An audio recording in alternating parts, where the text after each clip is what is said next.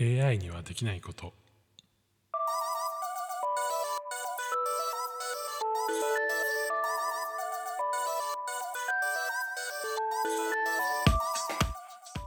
皆さんこんにちは。ヒデです。このチャンネルでは日替わりで私ヒデの好きなものについてお話ししています。金曜日のテーマはデータエモーション脳の作りや感情テクノロジーをどうつなげていくのか考えていきます。今日は一つ問題からスタートしていきます。あなたの目の前にいくつか道具があります、まあ、その道具を使ってドアにろうそくを固定して火をつけてほしいという問題です。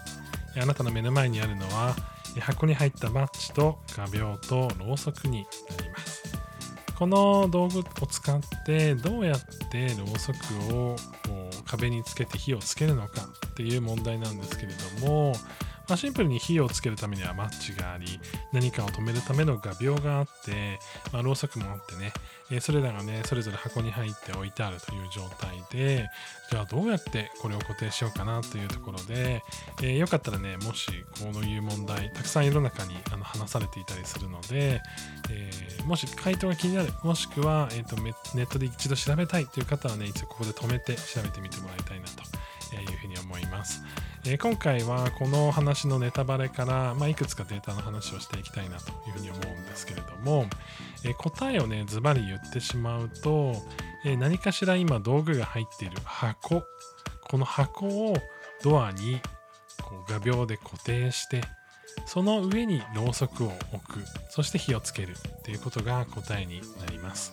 え人間ちょっと難しいんですけれども道具をパッと渡されてえマッチと画鋲とろうそくというこの3つの道具というふうに捉えてしまうと解けなくなってしまうんですけれどもその箱に入っているという概念を4つ目の道具として捉えられるかどうか。それで自分が思いついた以上のことを表現できるかどうかというところで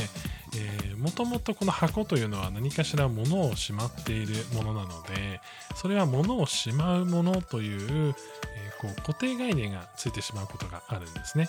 でこの固定概念のことを機能的固着というんですけれども、えそれをこの何かを収めているものと認識している以上はこの問題は解けないわけでじゃあその問題をどうやってえー、そこからこう飛び越えていくのかっていうところが、まあ、人間の脳科学の中でもすごく興味深いところなんじゃないかなというふうに思います。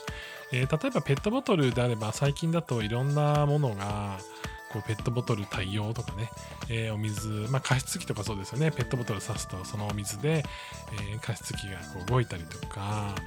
えー、まあ、そういったの別の使い方、まあ、水やりの話とか、そスプレーにすることもできたりとか、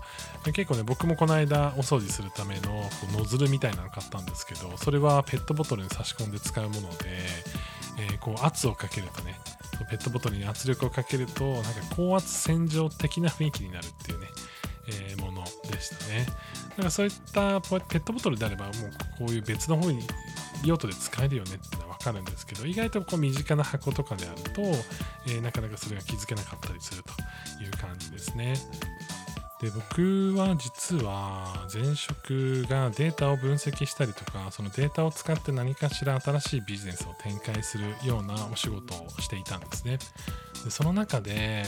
よく出てくるのがこう AI を活用して新しいことができないですかっていうふうに言われたりするんですよ。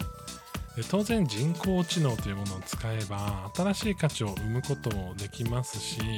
今までにない価値っていうのを生むことももちろんできるんですけれども実はさっき言ったみたいなじゃあこれペットボトルで刺したらいけるんじゃないとか、まあ、そういう商品開発みたいなものですねえー、とか、今入ってきたその箱で刺せばいいじゃんみたいな、そういうのを思いつくのって、実はすごく AI って得意じゃないんですね。なんでかっていうと、AI っていうのは、まあ、今の現段階での AI の話でもでもちろん進化していくものだという前提ですけれども過去の傾向とか過去のことを学習してできるようになるものなんですね。でもすごく真面目な人なんですよ。融通の利かない真面目な子が育っていくわけですね。なんかそんなの、えー、例えばウェブサイトの調整とかも、えー、その新しい機能のボタンの色をじゃあいくつか変えてやっていきましょうじゃあそれを AI で変えてやっていきましょうってなった時に人間だったら割とあこの色とこの色とこの色だったら割と合うしまあそういうところからちょっとテストしていけばいいかな。でたまにちょっとビビッドな色入れてみようかなみたいな感じでちょっとこう冒険しつつも新しいやつをこう含めて、えテストしていくみたいなことができるんですけれども AI からすると、まあ、全部の条件がフラットな状態からスタートしていくのでもう何万色を試していきますみたいな感じで試していってで、えー、その中で良かったやつをピックアップしてみたいな感じでいやなんかそれってなんかそのまだまだ人間がすごくできるところで、まあ、もちろん新しいことがそこから生まれてくる、まあ、機械学習とか AI があることあるからその結果が出るっていうようなものもたくさんあるんですけれども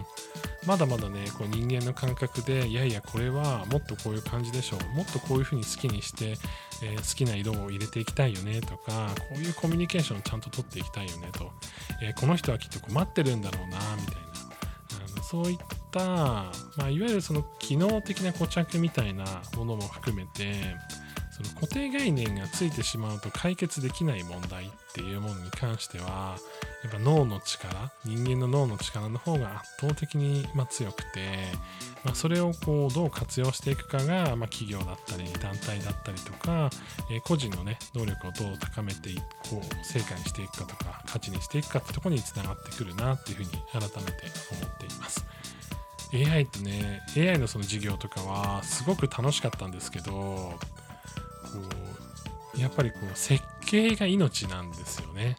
今言ったみたいなこうガチガチに固めすぎてしまうと全く新しいことをしなくなるシステムになるし逆にいろんな遊びを作ってしまうと収集つかなくなってしまうっていうところもあってそのね塩梅がすごく難しいんですけどもしかしたらね関われたこともあるかもある方もね今聞いてらっしゃるかもしれないですけれどもやっぱその自分自身とか人間が考える幅を超えたそのデータをこう駆使してえそれをこう集計しながら、まあ、その依存度なくね人に依存することなくできるっていうのはすごい強みかなというふうに思います、まあ、一方で